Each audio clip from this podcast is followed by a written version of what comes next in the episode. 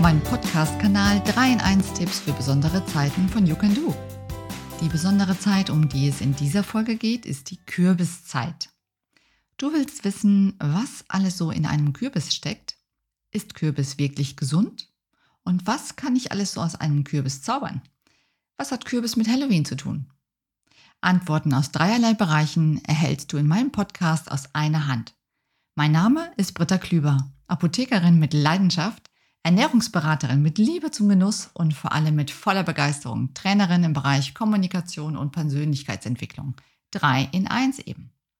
Kommen wir nun zu den 3 in 1 Tipps. Wusstest du, dass es weltweit über 850 Kürbissorten gibt? Zu ihnen gehören auch solche, die weder wie typische Kürbisse aussehen und noch so schmecken, beispielsweise die Zucchini. Wie hat es aber nun der Kürbis in die Apotheke geschafft? Denn der Kürbis ist nicht nur eine Nahrungspflanze, sondern auch eine Heilpflanze. Zu therapeutischen Zwecken genutzt werden die Kürbissamen, die auch als Kürbiskerne bezeichnet werden. Als pflanzliche Arzneiform in Form von Tabletten und Kapseln sollen sie bei einer Reizblase, die mit Problemen beim Wasserlassen einhergeht, und Beschwerden einer gutartig vergrößerten Prostata helfen. Ganz bewusst benutze ich hier das Wort sollen, weil all das nach strengen wissenschaftlichen Maßstäben nicht erwiesen ist. Es ist aber auch nicht erwiesen, dass Kürbis nicht hilft. Und die Inhaltsstoffe in Kürbiskern lassen eine solche Wirkung durchaus denkbar erscheinen. Daher nehme ich jetzt mal mit dir die Kürbissamen ein wenig genauer unter die Lupe. Die Hauptwirkstoffe der Samen sind neben Vitamin E, essentiellen Fettsäuren und dem Spurenelement Selen die sogenannten Phytosterole. Phytosterole arbeiten als Gegenspieler, das heißt, sie drosseln die Bildung des körpereigenen Dihydrotestosterons. Genau dieses körpereigene Hormon bildet sich wiederum aus dem männlichen Geschlechtshormon Testosteron und spielt vermutlich bei der Entstehung einer gutartigen Prostatavergrößung, auch genannt benigne Prostatahyperplasie, eine wichtige Rolle, an der immerhin etwa 60 Prozent aller über 50-jährigen Männer leiden. In seiner Wirkungseinheit als Wachstumshemmer der Prostata einerseits und blasenkräftiger andererseits werden Kürbiskernsamen und Öle zu einer echten Hoffnung für Männer, die nachts wegen ihres Harndrangs immer wieder zur Toilette getrieben werden. Aus meiner Sicht als Apothekerin ist die Einnahme von Kürbiskernpräparaten mit Extrakten aus dem Arzneikürbis also allemal einen Versuch wert. Natürlich kannst du mit einer leckeren Kürbiskost zu Hause ebenfalls deine Gesundheit unterstützen. Aber ist Kürbis wirklich nur gesund?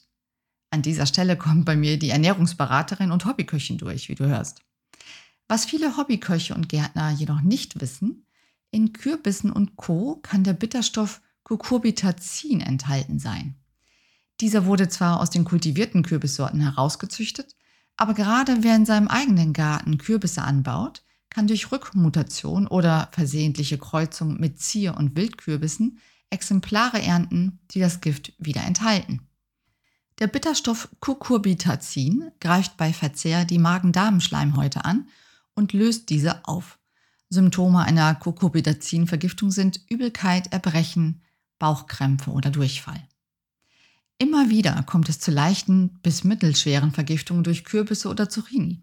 Schwere Vergiftungen sind glücklicherweise selten. Jeder Vorfall könnte vermieden werden, wenn du dich an diese einfache Regel hältst. Das Bundeszentrum für Ernährung rät hier nämlich, probiere die Früchte von Kürbisgewächsen vor der Zubereitung. Schmeckt der Kürbis für dich stark bitter, ist das Gift in zu hoher Konzentration vorhanden.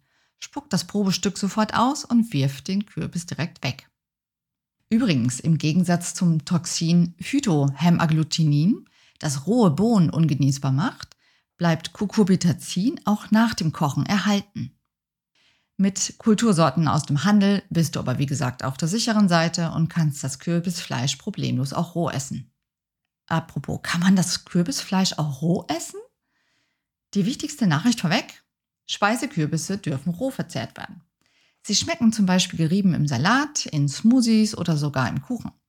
Wenn du einen Hokkaido-Kürbis roh essen möchtest, musst du ihn vorab nicht einmal schälen. Du solltest ihn allerdings gründlich abwaschen. Bei allen anderen Kürbissorten, wie etwa Butternut, Muskat oder Spaghetti-Kürbis, kann die Schale jedoch nicht mitgegessen werden. Wusstest du schon, dass Kürbisse gar kein Gemüse, sondern Beerenfrüchte sind? Sie werden daher zuweilen auch Panzerbeeren genannt. Außerdem sind die harthäutigen Früchte super lange, nämlich fast sechs Monate haltbar. Der feuchtigkeitsbedingte Schimmel ist dabei ihr schlimmster Feind. Kürbisgewächse werden bekannterweise gerne auch auf enorme Größen gezüchtet. Einer der schwersten wog 1,2 Tonnen. Und willst du wissen, wie du den Reifetest machen kannst? Ganz einfach. Du klopfst einfach gegen den Kürbis, klingt er hohl, dann ist er reif. Nun aber nochmal zurück zum Essen. Kürbiskerne bieten sich herrlich als Knabberei für zwischendurch an, aber auch bei der Herstellung von Brot und zum Verfeinern von Speisen. Eine besondere Spezialität, die mich immer an meine superschöne Zeit in Österreich erinnert, ist das super leckere, köstliche Kürbiskernöl. Es ist durch seine ungesättigten Fettsäuren qualitativ sehr hochwertig und am besten verwendest du es kalt, um etwas Salate anzurichten oder Suppen zu verfeinern. Übrigens, die intensive grüne Farbe von Kürbiskernöl ist auf große Mengen an Protochlorophyll, eine Vorstufe von Chlorophyll, dem Blattgrün, zurückzuführen. Was oft vergessen wird, die Kürbisblüte ist ebenfalls essbar, etwa frittiert. Sie gilt als besondere Delikatesse. Mein Lieblingsgericht zur Kürbiszeit ist jedenfalls eine, wie ich finde, unglaublich leckere Kürbissuppe mit Ingwer und Kokosmilch. Du möchtest sie gerne nachkochen? Klar. Das Rezept dazu findest du wie immer auf meiner Webseite www.youcando.com unter Podcast und Rezepte. Lass es dir schmecken. Im dritten Teil meines Podcasts geht es ja, wie du weißt, immer irgendwie um Menschentypen und Persönlichkeiten. Ich habe mich echt gefragt, wie ich das mit dem Kürbis hinkriege. Und dann kam mir folgende Idee. Der zurechtgeschnitzte Kürbis ist für viele Menschen das Symbol von Halloween, aus dem Englischen von All Hallows Eve, der Abend vor Allerheiligen. Halloween beschreibt die Volksbräuche am Abend und in der Nacht vor dem Hochfest Allerheiligen, also vom 31. Oktober auf den 1. November. Du denkst, das ist ein uramerikanischer Brauch? Ich war auch überrascht zu erfahren, dass dieses Brauchtum ursprünglich vor allem im katholischen Irland verbreitet war. Die irischen Einwanderer in den USA pflegten ihre Bräuche in Erinnerung an die Heimat und bauten sie dort aus, bis heute. Der bekannteste Brauch in Nordamerika besteht darin, dass Kinder von Haus zu Haus gehen und mit Süßes, sonst gibt's Saures, verkürzt Süßes oder Saures, Englisch Trick or Treat, Streich oder Leckerbissen die Bewohner auffordern, ihnen Süßigkeiten zu geben, weil sie ihnen sonst Streiche spielen. Das Halloween-Brauchtum stellt für mich irgendwie eine Mischung aus Herbst- und Verkleidungsbräuchen dar. In diesem Sinne ist es vergleichbar mit deutschen Bräuchen wie etwa zum Erntedankfest oder zu St. Martin. Das Hochfest aller Heiligen, von dem Halloween seine Bezeichnung ableitet, gehört in einigen deutschen Ländern zu den sogenannten Stillen Tagen. In anderen Regionen Deutschlands wiederum ist es ein wenig lauter. Hier wird gefeiert und es werden aus Kürbissen und Futterrüben Rübengeister geschnitzt, die von innen durch eine Kerze beleuchtet werden. Anders als bei Halloween verkleiden sich die Kinder hier jedoch nicht. Die Frage nun an dich. Was für ein Typ bist du? Wie verbringst du diese Zeit vom 31. Oktober und dem 1. November? Bist du eher der Typ, der sich gern verkleidet, vielleicht als Fee, Geist oder Hexe? Oder magst du es eher ruhig und besinnlich? Oder schnitzt du lieber Gesichter in Kürbisse zur Deko oder einfach, weil es Spaß macht? Schreib mir doch gern dazu an info at youcando.com. Ich freue mich. So, und damit sind wir auch schon am Ende dieser Podcast-Folge. Du willst keine Folge verpassen? Dann gleich im Anschluss meinen Podcast-Kanal abonnieren und eine positive Bewertung dalassen. Dann sage ich Danke.